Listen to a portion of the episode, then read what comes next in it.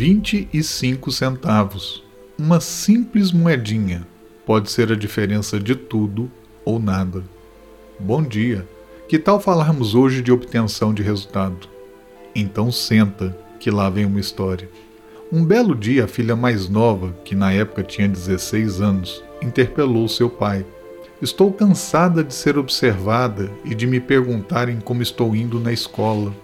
Se já terminei isso ou aquilo, eu já tenho 16 anos e sou capaz de gerenciar o que é meu. Eu quero cuidar das minhas coisas. O pai, intrigado com a colocação, e após refletir, disse à filha: Você tem razão. Já está na hora de gerenciar mais de perto o que é seu. O que, que você sugere? A filha, em um ar empresarial, falou que desejava o primeiro semestre do ano para cuidar de seus estudos da forma como pensava ser o melhor, sem questionamentos e preocupações, vindas com ar de consultoria por parte de seus pais. O pai ouviu e disse: Combinado, mas às vezes tem que ter um mas, não é mesmo? O pai colocou todo o combinado no papel e em todo bom contrato sempre tem algumas coisinhas descritas desde quais eram suas novas atribuições em seu autogerenciar, bem como as punições, vamos dizer assim, se não se obtivesse o resultado. Fazer o quê? O pai da garotinha era do modelo antigo, onde palavra dada é sagrada, e só se pode sair do contexto com antecedência e com um novo acordo previamente estabelecido.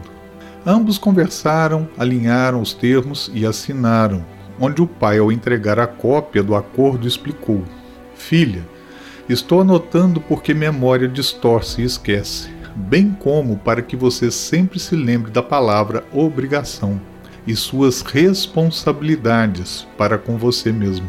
Essa palavra estranha chamada obrigação existe em nosso vocabulário para lembrar de ser obrigado a deixar em segundo plano certos desejos e confortos pessoais para priorizar e fazer o que se tem que fazer. Tem hora para tudo, e estar comprometido e estar obrigado é respeitar esses momentos e prioridades. Pois, deste momento em diante, é você quem tem que lembrar de lembrar em gerenciar e fazer. Encontre sua forma de se organizar, tanto na rotina do agora quanto no que deseja construir e terá que fazer amanhã. E lembre-se de que, para quem quer crescer e prosperar, o depois é sempre agora. Mas, se você for fazer depois, evite se enrolar e diga para você mesma que dia e horário irá fazê-lo. Se comprometa consigo mesmo. Deixe claro dia e horário e trate isso com respeito. Quando não separamos e definimos o que vamos fazer, geramos confusão no pensar e sentir. Evite ficar dando desculpinhas e justificativas para si mesmo. Ou é agora, ou tem dia e horário para fazer. Ou melhor, é se posicionar e colocar que não irá fazê-lo. Defina, ou terá uma grande probabilidade de se enrolar e achar que tem o controle de tudo, quando na verdade tem apenas justificativas para tudo. Bem, as aulas começaram e à medida que as semanas passavam, pelos arrepiantes subiam pelos braços do pai, ao ver livros e cadernos abertos, música ligada, computador é conectado e dedos nervosos digitando mensagens no celular enquanto se dizia estudar. No primeiro bimestre, o pai deu uma passadinha no quarto, assim como quem não quer nada, mas quer saber de tudo e perguntou como as coisas andavam na escola e recebeu como resposta que as médias estavam ok, sem problema.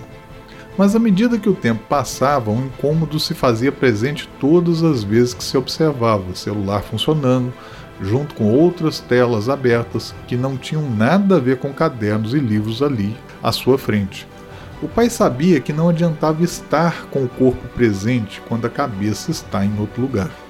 No segundo bimestre, o pai perguntou de novo como estavam as coisas e recebeu a resposta que talvez estivesse com média baixa em química, mas só uns dois pontos, mas tinha que confirmar.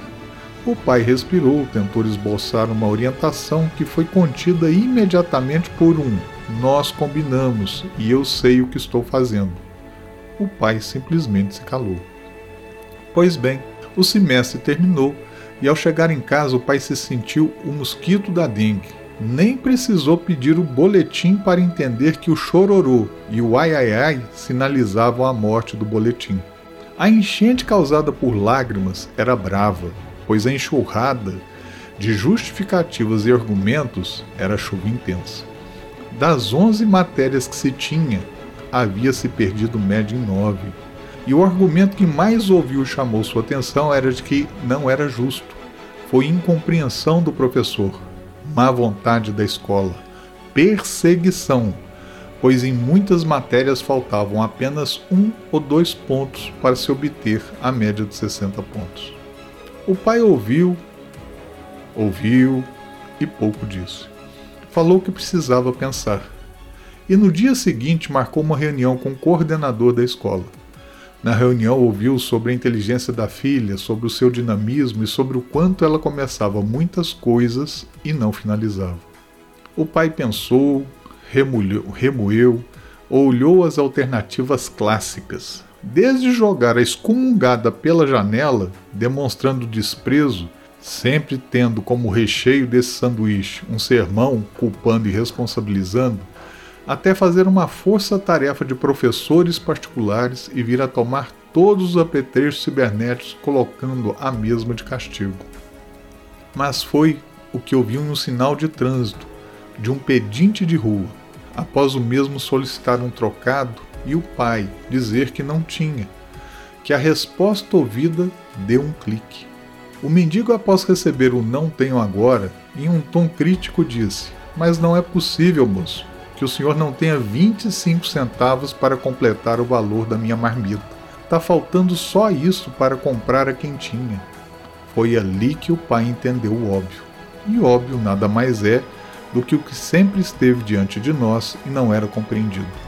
O ponto não é o que se tem que fazer, mas o que não se pode obter.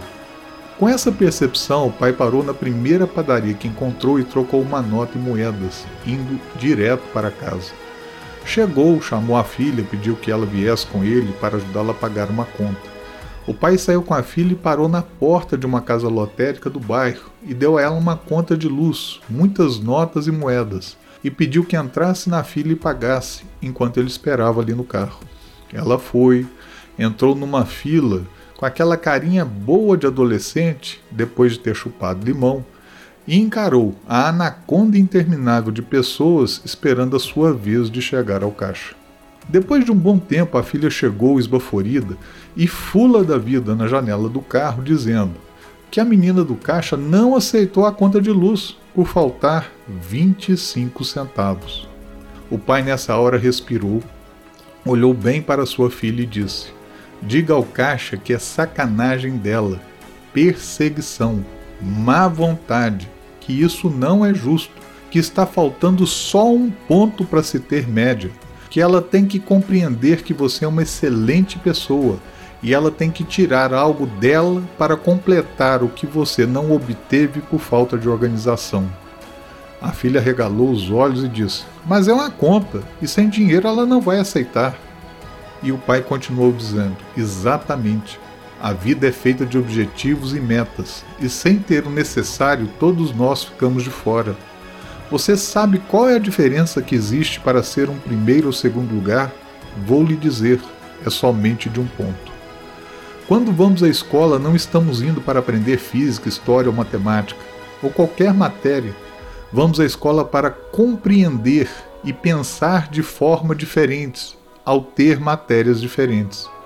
Vamos lá para desenvolver a habilidade de aprender a organizar, aprender a ter prioridades, aprender a gerenciar metas e principalmente alcançar resultados. O ponto que falta em cada uma das nove matérias que perdeu são os 25 centavos que faltaram para pagar a luz da sua casa.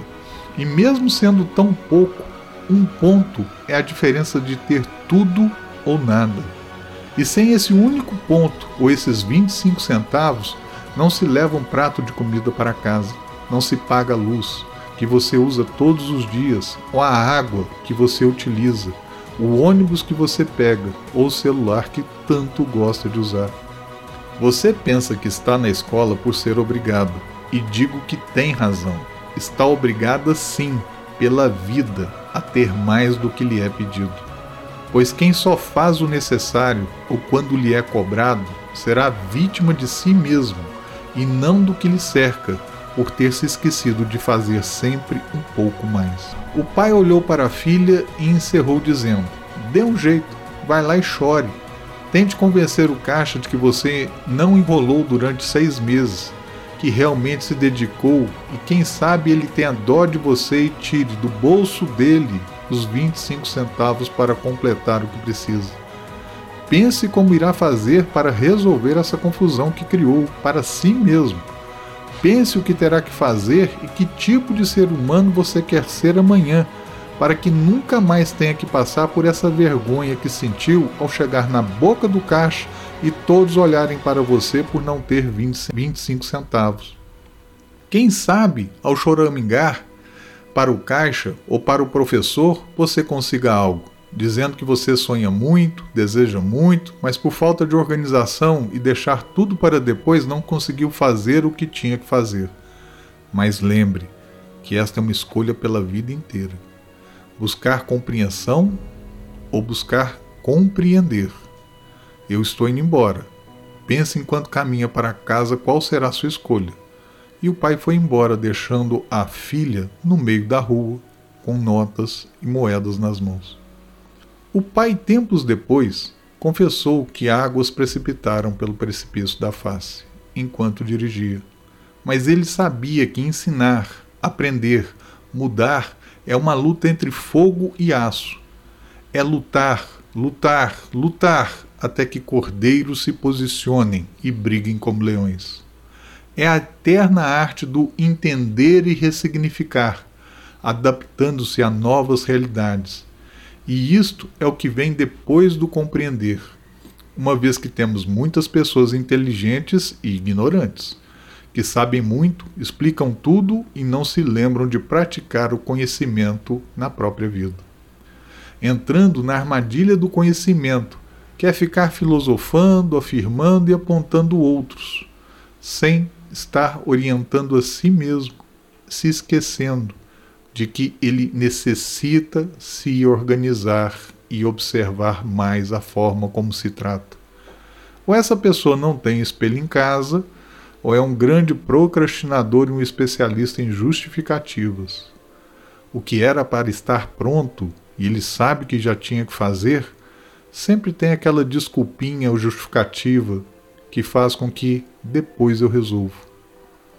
O depois é agora se sabe, faça. Se lembrou, resolva. Pare com as desculpinhas e justificativas. Se liberte. Resolva de uma vez.